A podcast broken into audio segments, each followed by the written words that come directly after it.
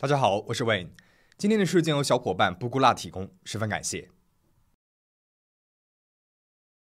一九九三年七月一日，电视剧《雨中的彩虹》剧组在台北安排了外景拍摄，拍摄现场呢总是状况百出。那么今天是饰演女二号的演员战荣迟迟没有出现，统筹一边头大的调整拍摄顺序，一边让人赶紧联系演员。战荣是个二十三岁、正值妙龄的女演员，她为人热情爽朗，并不是那种耍大牌的性格。再说她的咖位呢，也没有给她放整个剧组鸽子的底气。但这一次，战荣已经迟到了好几个小时，却没有跟任何人打招呼，这显得有些不同寻常。剧组的人给战荣打了好几个电话，发现一直打不通。只好前往战荣位于内湖康宁路的住处去找他，结果远远的呢就看见战荣家楼下围满了警察。原来早上六点二十分左右，战荣的住所发生了火灾，疑似是瓦斯爆炸，火势半个小时后被扑灭。本来以为不会有什么伤亡的，结果清理现场的时候，却在厨房和卧室之间的过道上发现了一具女尸。正好剧组的人找上门来，两相对照，才知道在火灾当中丧生的。正是战荣。消息传回了剧组，一时之间人心惶惶。剧组当中盛传，是因为前一天在墓园拍戏的时候，剧组没有做任何的准备，战荣因此得罪了死者，这才惨遭恶鬼索命，横死家中。第二天上午，法医杨日松对战荣的尸体进行了尸检，尸检发现战荣的喉咙里面没有炭火的痕迹。如果火起时人还活着，肯定会吸入浓烟。如今战荣的气管里干干净净，这说明着火的时候他已经死了。那场大火既不是一场意外，也不是战荣纵火自焚，而是有人谋杀了战荣之后，试图毁尸灭迹。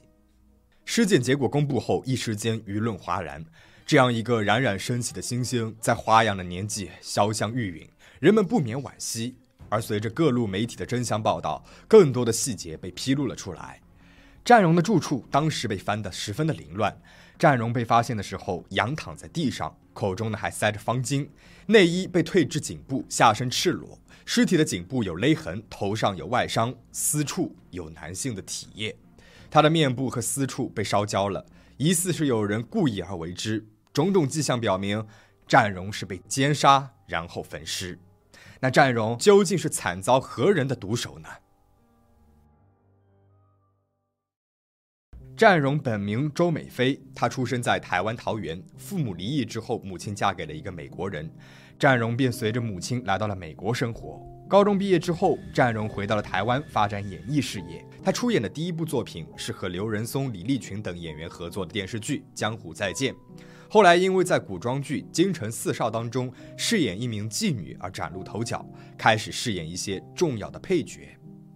事发时，战荣住在内湖康宁路的房子里面，这房子呢是战荣买下来的，位于六楼，前后各有一个门，后门只能够从屋内打开。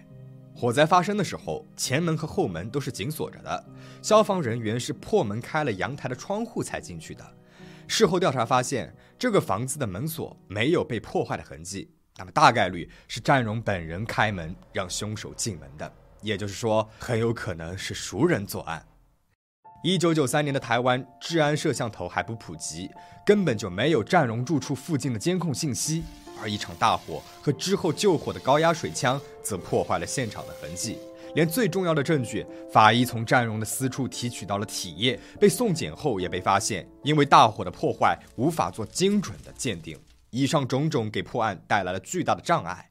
警方呢，只能从战荣留下来的笔记本当中着手调查与战荣有密切来往的人，而这其中既包括了演艺圈人士，也包括了一些名流富商。第一个被警方调查的是一个来自于香港的孙姓男明星。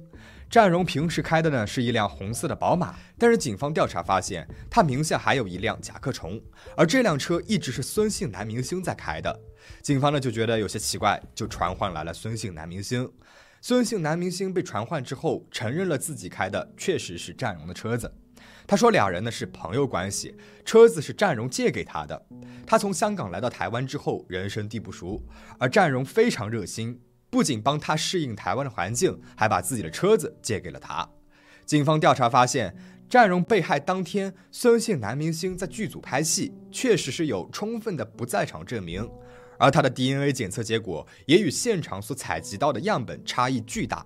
不过，孙姓男明星虽然是洗脱了嫌疑，但是娱乐圈里面还是免不了风言风语。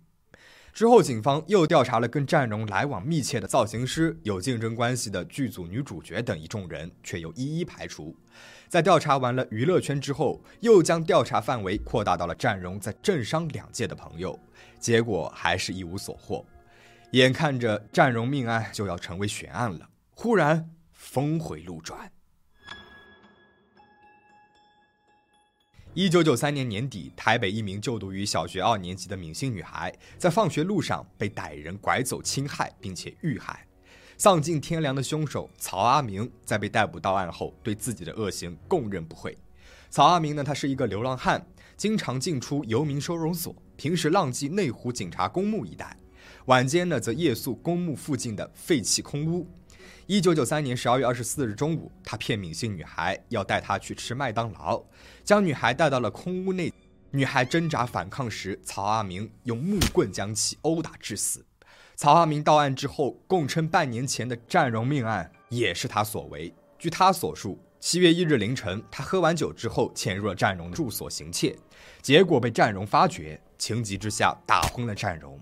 因为自己患有白内障。特征非常明显，他怕战荣醒来之后指认自己，干脆一不做二不休，奸杀了战荣，再一把火毁尸灭迹。曹阿明的供述看起来合乎逻辑，但是细节却经不起推敲。警察追问他是如何进入战荣房间的，他说自己呢是从窗子进去的，但是警察调查后发现，战荣住处的窗户装有防盗装置，曹阿明是根本不可能从窗户外翻进去的。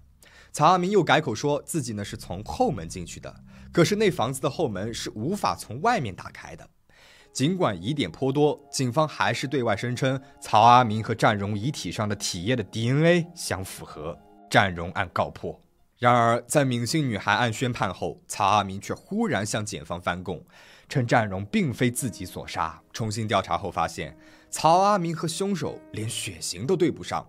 负责血液鉴定的科员证实，当年警方根本就没有做 DNA 比对，而战荣被害当天，曹阿明也有不在场证明。那警方是出于什么动机才仓促结案，甚至不惜伪造证据呢？这里我们先按下不表。据知情人士称，曹阿明被关押期间，每次被提审，只要给他好酒好菜，等到他吃饱喝足之后，不管警方问他什么，他都承认。偏偏他讲出的都是一些媒体报道过的信息，一旦涉及到未经报道的细节，往往是驴唇不对马嘴。他不仅向警方承认犯下了战荣命案，还自认犯下了家家宝龄球馆奥名女员工惨遭烧死案，却又在法院审理过程当中翻供。这两个案子最终都因为缺乏证据没有定罪。最终，曹阿明因为女童一案证据确凿，遭枪决伏法。让人意想不到的是，事情又起了波澜。在行刑之前，曹阿明留下了一封口述遗书，交代了另外几宗命案。据曹阿明所述，他曾经将一名被害人杀害分尸后装入了竹制鸡笼，再装进石头沉入了内湖警察公墓水池池底，而另外三名被害人遭他杀害后，则被埋在了警察公墓管理室的废弃空屋附近。曹阿明还特别强调，这些被害人和他无冤无仇，是有人请他杀的。警察调来了挖土机，在曹阿明遗书当中指认的地点开挖，还派人在池塘里面打捞，结果抽干了水池，挖开了废墟，花了半个月的时间，还是一无所获。只是此时曹阿明已经被处决了，他到底是得了癔症，还是受人指使，亦或是在戏耍警方呢？这些都随着曹阿明的被处决，我们无从得知了。抛开曹阿明不提，时间来到了一九九五年，负责战荣案的检察官已经换了三任了，案件的侦破似乎还是遥遥无期。新任的检察官在翻看了警方最初的调查卷宗后，发现了一个非同寻常的记录：警方最初筛选出来的三十多名嫌疑人当中，有一人与凶手的 DNA 最为相近，他就是某严姓小开，是一个富二代，却在一九九三年三月因为背信案而被通缉。战荣案启动调查后没多久，警方就因为战荣的日记注意到了严某。并且找到了他。然而，严某却以自己在商界颇有名望，不希望被媒体过多关注为由，要求在警察局之外接受调查。而警方呢，还真的答应了。据办案人员所说，当时以为严某就是一个普通的老板，对于他是通缉犯并不知情。然而调查后发现，内湖分局的勤务指挥中心电脑上有关于严某的查询记录，也就是说，警方对严某的身份是心知肚明的。至少不是所有的人都一无所知，可就是在这种情况之下，警方还是答应了严某的要求，没有把他带到警察局，而是私下进行了询问。而抽血呢，也是在医院抽完之后送到了警察局做的比对。一个通缉犯就这样肆无忌惮地跟警方谈妥了条件，又在警方的眼皮底下被放走了。结果鉴定结果出来之后，警方傻眼了，送检样本。不管是在血型还是两型 DNA 比对，都与战荣的遗体上的男性体液相符。只是这次警方再行传唤的时候，已经没有了踪迹。可就是如此疑点重重，警方竟然也没有将严某列为重大嫌疑人，反而像是有意的淡化他在这个案子里的痕迹，只是一心坐实流浪汉曹阿明杀人凶手的身份。一九九五年，第三任检察官重启调查后，一个传闻不胫而走。据说有一名高级警察充当了中间人的角色，向检方传达了意思：只要警方撤销对他的背信案通缉，他就愿意出面接受调查。承办人员没有答应，严某便再一次的人间蒸发。这个高级警察是否确有其人，不好妄下判断。不过，检方确实怀疑警察当中有人通风报信。检方要求内湖分局前分局长、前刑事组长与现任组长、侦查员、人事室和档案室人员前往地检署接受调查，还搜查了某位侦查员的住处，最终却因为证据不足，没有将上述人员定罪。到了一九九七年，承办占荣案的检察官已经换到了第四任，新任的检察官公开传唤有重大嫌疑的严某到庭，这可以说是检方为占荣案做出的最后努力。只是嫌疑人踪影全无，检方呢也是无能为力。占荣命案至今已经过去了二十八年，却依然是悬而未决。